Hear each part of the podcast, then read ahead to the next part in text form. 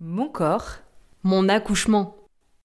Vous rêvez d'une naissance naturelle durant laquelle vous pourrez expérimenter la puissance de votre corps de femme Vous êtes au bon endroit. Je suis Laura Mbay Hohenegger, sage-femme, plus que jamais engagée à vos côtés. Ce podcast vous donnera l'information et la confiance nécessaires et vous accompagnera dans votre chemin vers un accouchement physiologique. Laissez-vous inspirer, prenez confiance en vous et n'oubliez pas, dans la salle d'accouchement aussi, votre corps vous appartient.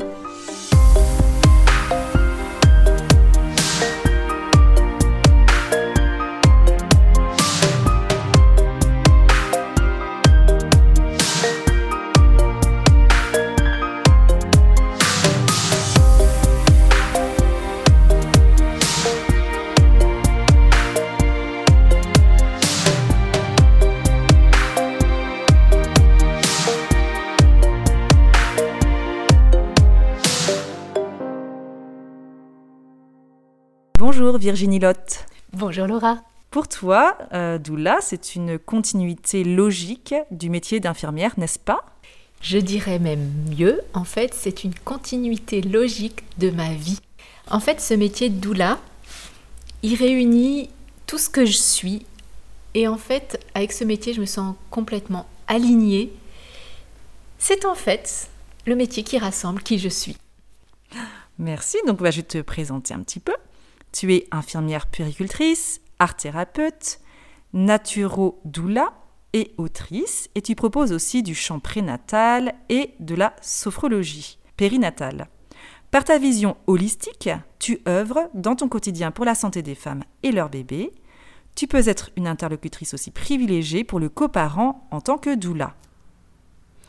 Alors, est-ce que tu peux te présenter dans un premier temps et expliquer à nos auditeurs les compétences de l'infirmière puéricultrice, ce qu'est une doula, ce qu'est l'art-thérapie et la naturopathie.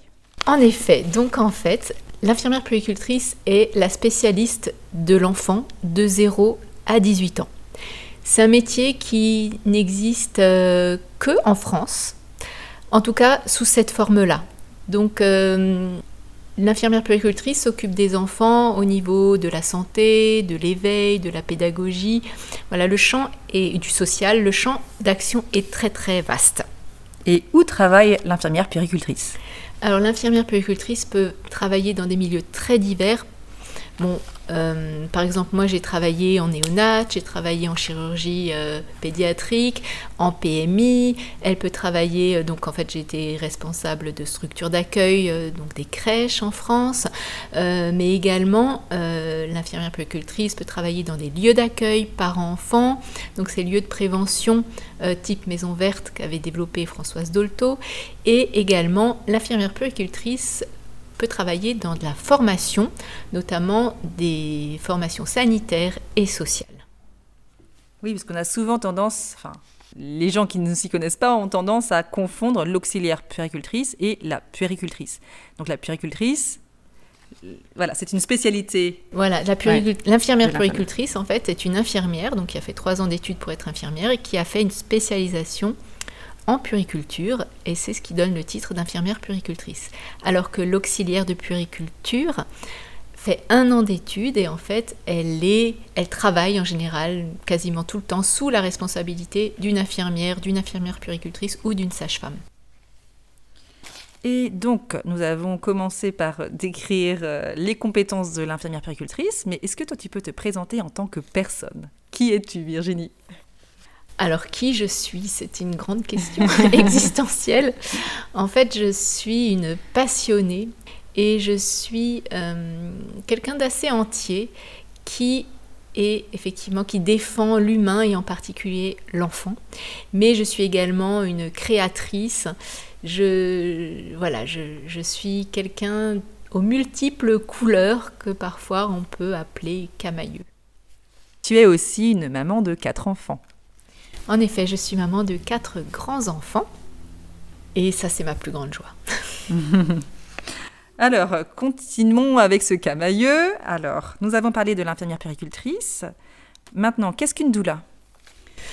Alors, la doula, pour moi, euh, c'est vraiment une personne qui, est, euh, qui offre au couple une présence bienveillante, une écoute.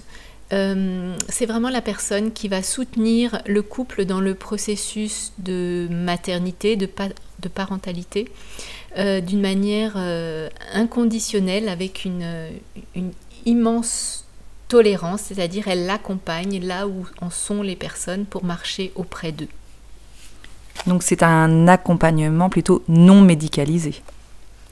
Effectivement, c'est vraiment, euh, c'est ce qui la différencie d'ailleurs des sages-femmes et des infirmières, des auxiliaires.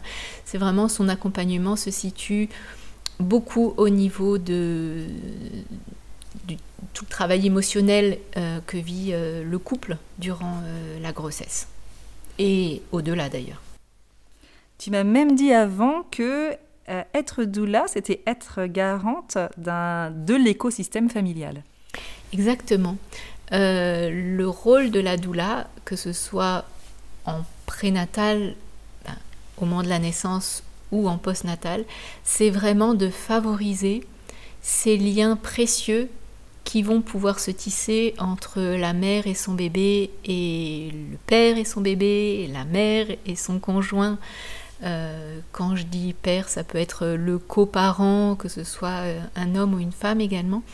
Euh, voilà, donc c'est vraiment, elle est là pour favoriser comme qu'ils soient dans leur bulle et qu'ils puissent vraiment vivre ces moments qui sont uniques et qui sont très très particuliers parce que ça peut vraiment bouleverser au niveau émotionnel, psychique et physique aussi. La doula est vraiment garante de ça, de cet écosystème familial. Mhm.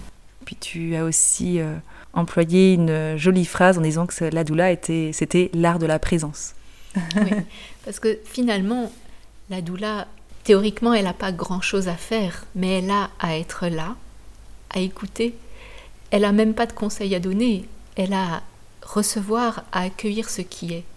Et c'est ce qui fait d'ailleurs sa spécificité parce que le couple peut vraiment venir euh, se déposer et dire des choses qui sont parfois difficiles à dire à d'autres professionnels de la santé parce qu'elle est là pour ça en fait. C'est vraiment vraiment son, sa posture, son rôle, cette écoute-là.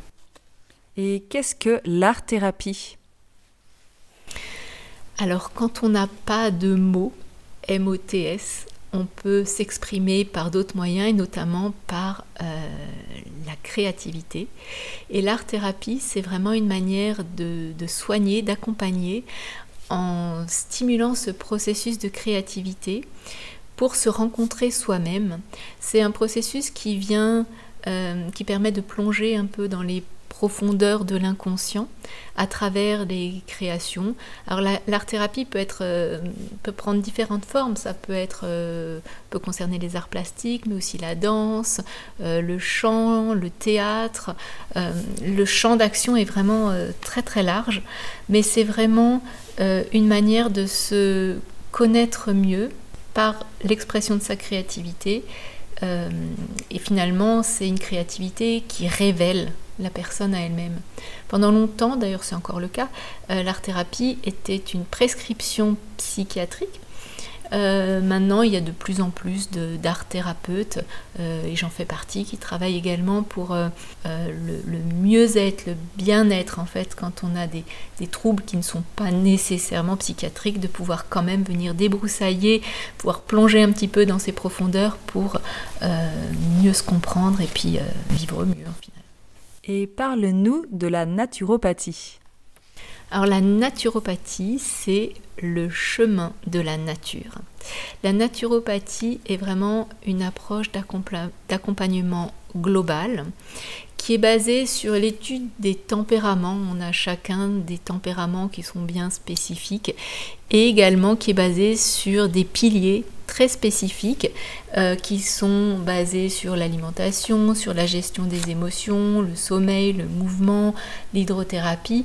Et en fait, en équilibrant tous ces piliers, on arrive à équilibrer la santé, la santé qui a un, un éternel déséquilibre en fait. Et la naturopathie permet vraiment de faire ce chemin en se reliant à la fois à soi-même et à la nature pour là aussi vivre mieux. Pour moi, la naturopathie, c'est un véritable art de vivre. Est-ce que tu as toujours été intéressée par l'accompagnement de la grossesse, de l'accouchement et du postpartum? Je crois, oui, je crois que j'ai toujours su que c'était des domaines dans lesquels je voulais euh, travailler. Je pense que je devais avoir 6 ans quand euh, je me suis destinée, autodestinée à, cette, euh, à ce champ disciplinaire de professionnel. ouais, c'est ça. Ouais, et puis ta maman était aussi dans le soin. oui, en fait, pour moi, mon lieu de jeu était un dispensaire. Donc, euh, le mercurochrome, les seringues, tout ça, c'était euh, eh ben, c'était avec ça que je jouais, quoi. Donc, forcément, euh, ça laisse des traces. Aujourd'hui, tu te définis avant tout comme doula et art thérapeute et tu as créé un programme d'accompagnement Louve et Lune. Qui vient te contacter et quelles sont les demandes? Alors, les demandes de contact euh, viennent, je dirais, d'un peu partout. Ben, évidemment, ce sont plutôt des, couples qui sont euh, sensibilisés à cet euh, accompagnement qui, qui, fait finalement le lien parce que euh, la doula accompagne en prénatal et en postnatal, il y a comme une continuité. Mais c'est aussi euh, des couples qui ont vécu une première expérience de naissance qui a pu être euh, parfois traumatisante, parfois décontenançante, et ils se sont dit, ben, maintenant on veut autre chose, on veut pouvoir dire ce qui est important pour nous, et on a besoin d'être soutenu dans notre démarche. Oui, parce que pour toi, le travail de doula, c'est aussi assurer une continuité.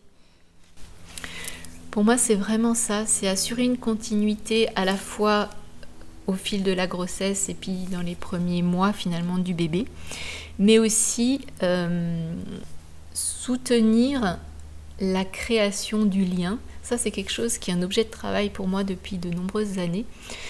J'aime à dire que la femme enceinte est une fileuse et qu'elle tisse le lien à son bébé non pas un lien d'enfermement, mais un lien de liberté.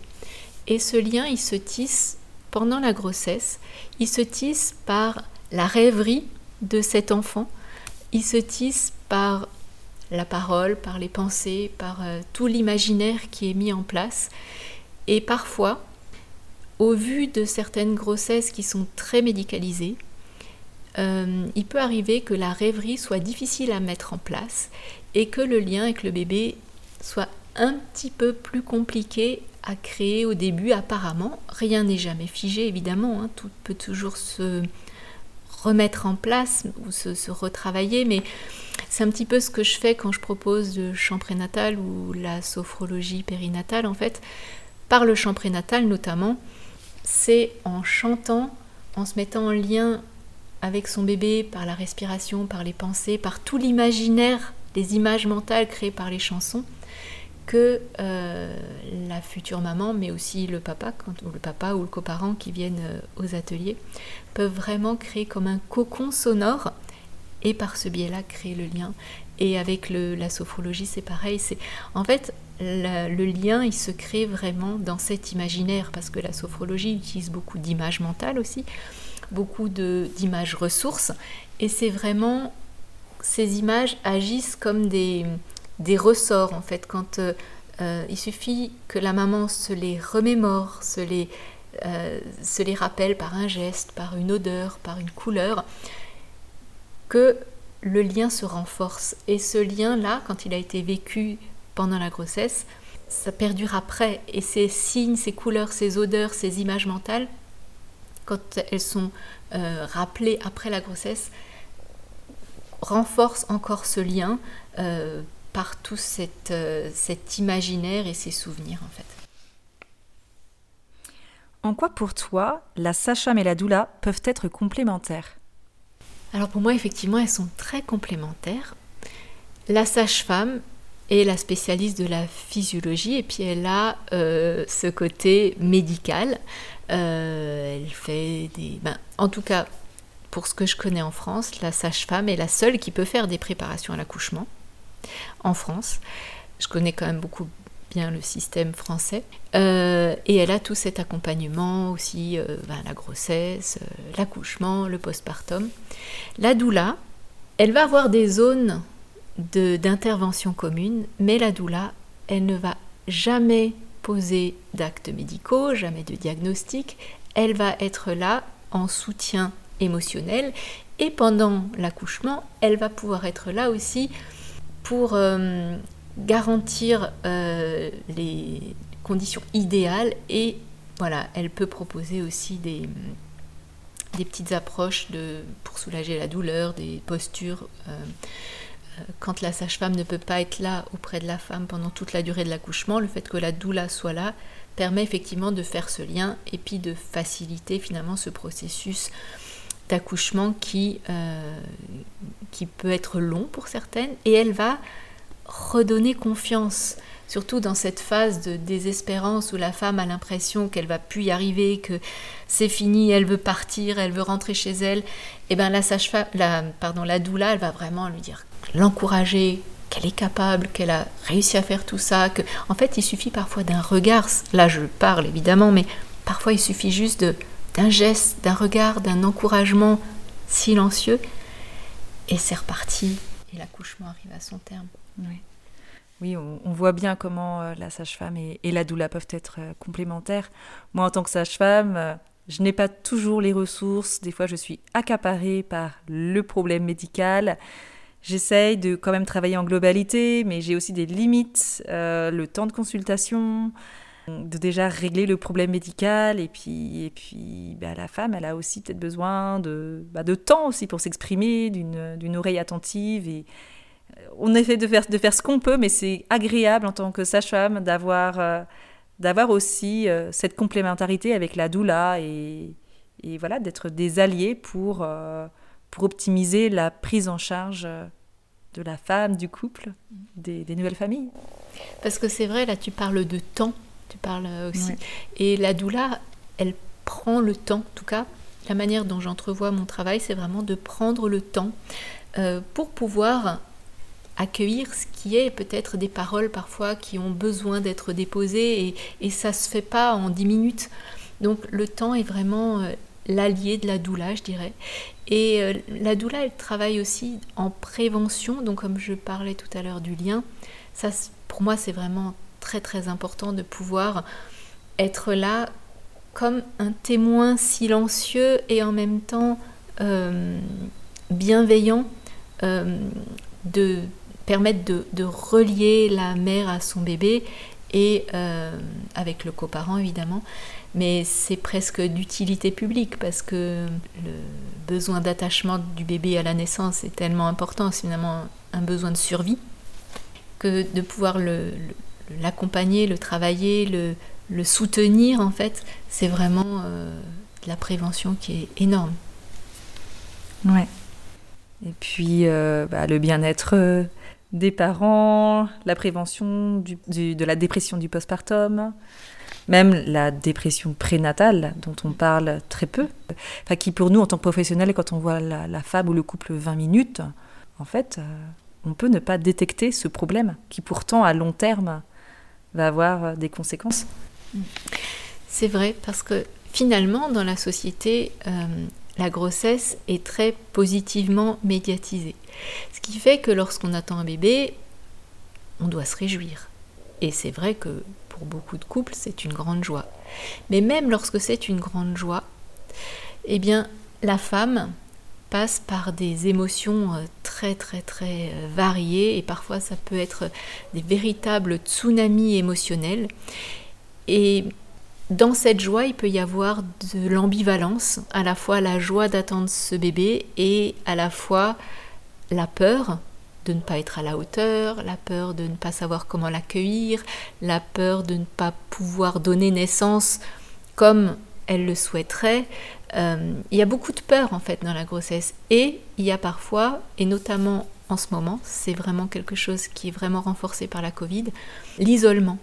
Et en fait, quand une femme enceinte vit l'isolement, euh, c'est absolument euh, terrible parce que l'isolement isole encore plus à l'intérieur de ses émotions. Et là, ça peut mener vers effectivement un état dépressif prénatal qui peut être très difficile à, surmonter, sachant que le bébé est sensible aux émotions de sa mère, sachant que les émotions, elles laissent une empreinte sur l'enfant. Euh, c'est vraiment quelque chose à prendre en compte. Et le travail de la doula, il va vraiment s'inscrire là-dedans. Et par exemple, euh, alors là, je parle de l'art-thérapie parce que c'est aussi effectivement mon métier.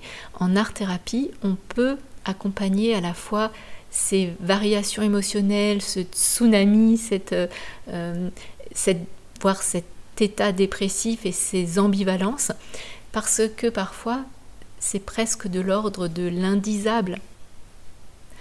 Et le fait de pouvoir l'exprimer par de la matière, en transformant la matière, en se transformant par la matière, il y a vraiment des choses qui peuvent s'apaiser.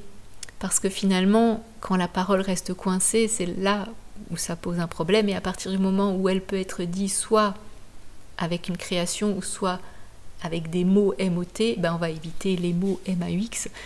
Euh, voilà, donc je crois beaucoup à cette, euh, ce pouvoir de la doula dans cet accompagnement et dans cette vigilance qu'elle peut avoir euh, d'une femme qui serait trop isolée et qui pourrait sombrer dans un état un peu dépressif. Pourquoi le métier de doula fait tant polémique auprès des diplômes d'État? Par exemple, euh, plutôt les infirmiers et les sages-femmes Alors je pense que ce qui n'est pas connu fait peur. Et je pense que le travail de la doula est encore relativement méconnu par ces professions euh, diplômes d'État, euh, notamment dans les institutions. La doula est quand même euh, exerce seule et elle est auprès des parents évidemment. et je pense qu'il y a des, des zones communes d'action et je pense qu'il y a beaucoup de peur que la doula prenne la place aussi bien de l'infirmière puricultrice que de la sage-femme. pour moi, c'est vraiment des histoires de, de posture, parce que même s'il y a ces zones communes, la posture n'est pas du tout la même. Oui, effectivement, il y a beaucoup de méconnaissances. Pour ma part, euh, j'ai entendu pour la première fois le terme de doula pendant mes études de sage-femme. Et, euh, et, on nous disait attention, les doulas, elles sont dangereuses. Euh, et, donc, euh, bah voilà, il y avait vraiment une méconnaissance de ce métier. Euh, j'ai vraiment totalement changé d'avis. Et au contraire, euh, je pense que nous pouvons être de, très bons alliés. voilà. Mais c'est vrai que moi j'ai découvert ce métier en 2002. Et à l'époque, il m'attirait déjà énormément.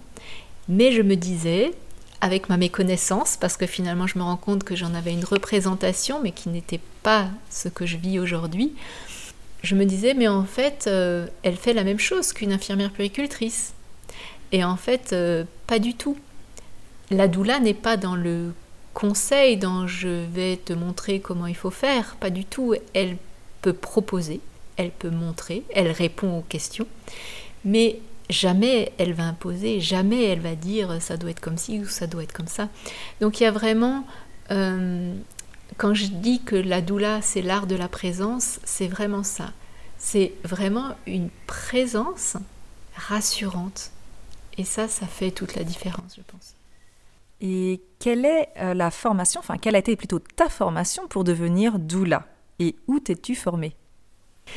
Alors moi, c'était très clair. Je voulais me former au centre Pleine Lune au Québec avec euh, Isabelle Chalut.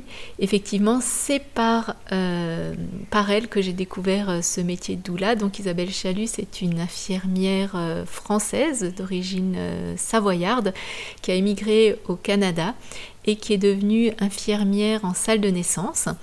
Et progressivement, elle est devenue accompagnante à la naissance et elle a créé sa formation.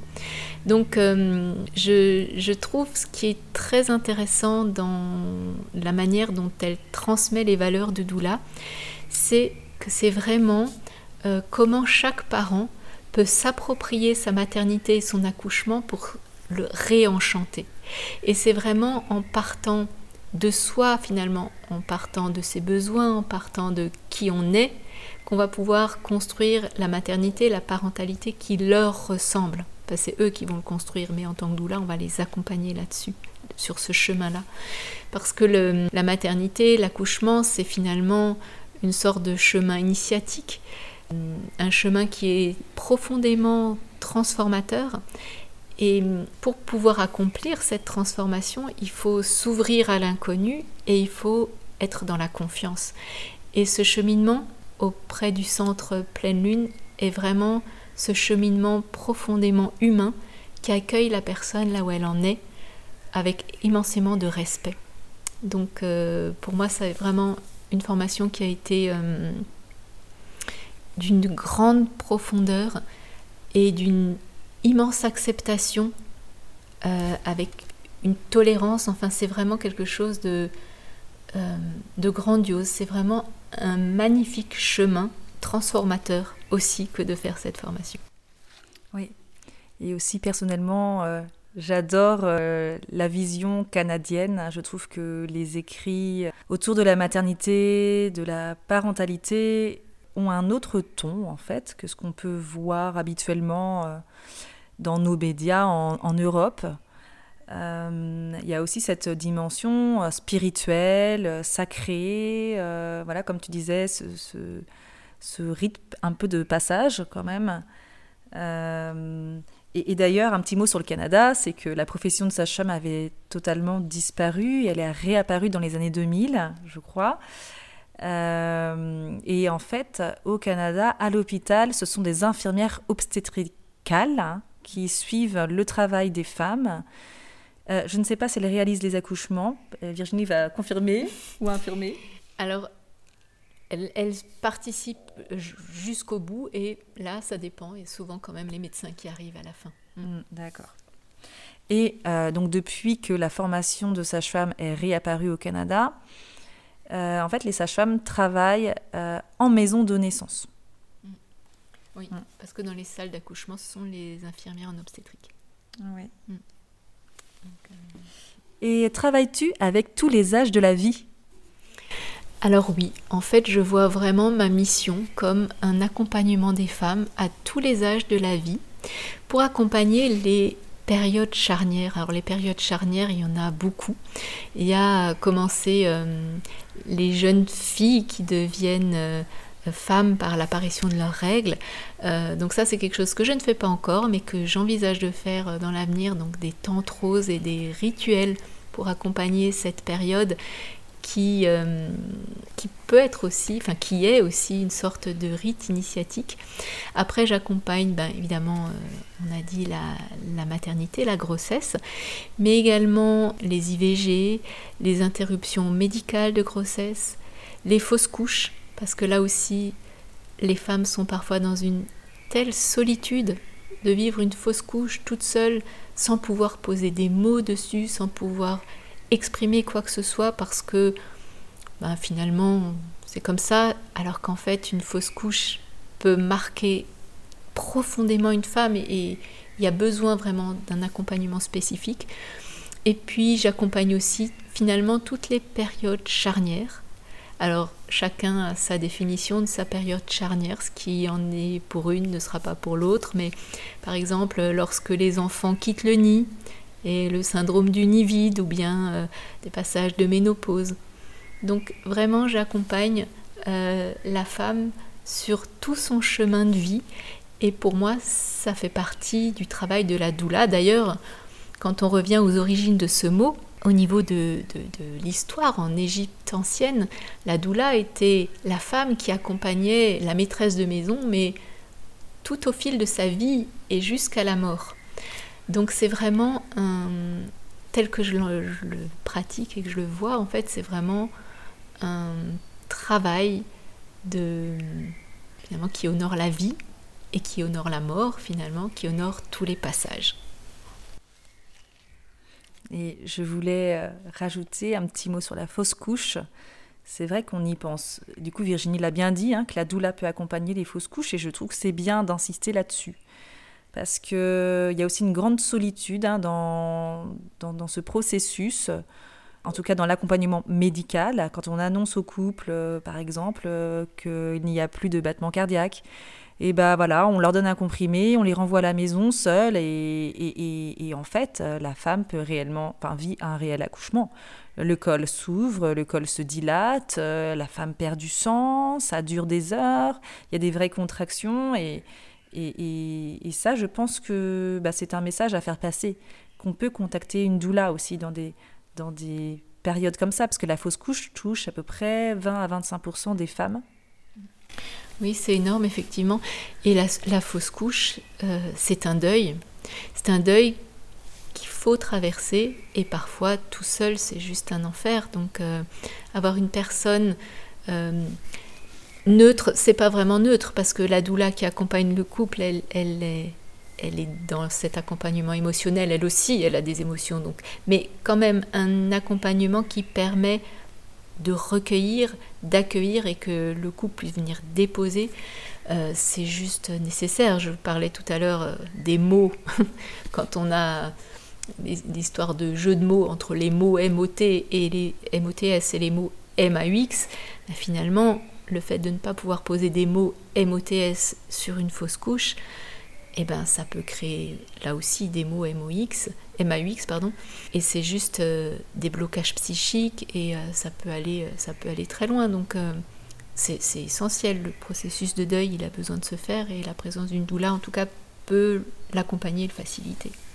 Même si mm. chacun suit son chemin et son processus personnellement. Mm. Tu es toi-même maman de quatre enfants. Est-ce que ta propre maternité t'a aidé à, te développer professionnellement? Alors effectivement, je pense que rien n'arrive par hasard. Euh, lorsque j'attendais mon premier enfant, donc j'étais euh, euh, très jeune, je sortais de l'école, je savais comment s'occuper d'un enfant, je connaissais le développement psychologique, je connaissais les soins, la technique de soins, etc. Pour autant, je n'étais absolument pas préparée au fait que la grossesse euh, soit à ce point-là un bouleversement émotionnel. Et je me suis retrouvée dans ce bouleversement émotionnel et dans ce processus de maternité finalement très isolée. Et je pense que ce qui m'amène aujourd'hui et depuis de nombreuses années d'ailleurs à être tellement euh, euh, soucieuse d'accompagner ce lien d'attachement, c'est que finalement euh, l'isolement peut vraiment empêcher ce lien de se tisser. Et hum, le fait que je me sente aussi isolée, ben finalement, ça a créé chez moi comme une sorte d'état dépressif qui euh, était loin d'être euh, prévisible. Je pensais que enceinte, je serais la plus heureuse des femmes, et en fait, même en étant dans cette joie, comme je disais tout à l'heure, il y a cette ambivalence qui est extrêmement forte, et même en tant que professionnel, et eh bien, parfois, on n'y échappe pas. Donc c'est vraiment euh, comment ma propre maternité a finalement euh, participé à la professionnelle que je suis devenue en fait. Parce que connaître la théorie, connaître euh, tout ce qui concerne la pratique, les actes médicaux, etc., c'est facile mais euh, comprendre ces transformations de l'intérieur, ça donne encore une autre couleur et je pense une bien plus grande compréhension. Et selon toi, que manque-t-il au système médical classique dans l'accompagnement de la parentalité? La première chose qui me vient, c'est il manque du temps. Il manque du temps parce que, euh, voilà, pressé par des moyens qui sont pas suffisants, des moyens humains, des moyens financiers. Et je pense que c'est le nerf de la guerre, mais les équipes sont souvent fatiguées, sont euh, euh, parfois démotivées, et que ben, c'est ça finalement.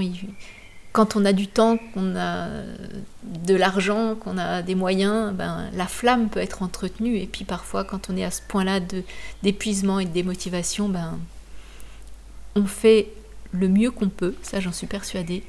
Mais parfois, c'est c'est là où le bas blesse. Oui, tout à fait d'accord avec toi. Je te remercie Virginie, c'était passionnant. J'espère que nos auditeurs euh, auront mieux compris le rôle de la doula et verront aussi la doula comme, un, comme une grande alliée dans la vie, dans tous ces passages, de notre naissance à notre mort. Merci Laura pour cette invitation. Je t'en prie.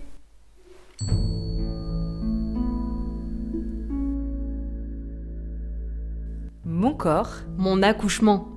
Un podcast de Laura by Honegger et Aline Profi. Musique d'introduction David Aubin, musique du générique René Auréa. Pour approfondir et prolonger votre réflexion, retrouvez nos articles et liens sur notre site mernature.org. Et pour recevoir de nouveaux épisodes, abonnez-vous sur votre plateforme préférée. N'hésitez pas à partager si cela vous a plu et à nous mettre 5 étoiles. Écrivez-nous, nous sommes aussi sur Facebook et Instagram. Un grand merci à tous ceux qui ont contribué au podcast et à bientôt.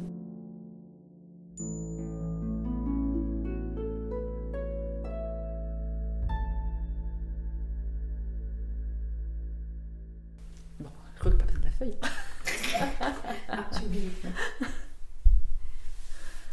Bon, de toute façon, on laisse tourner. Je compte jusqu'à 3. Du coup, je fais 3 avec mes doigts, comme ça on va être synchronisés.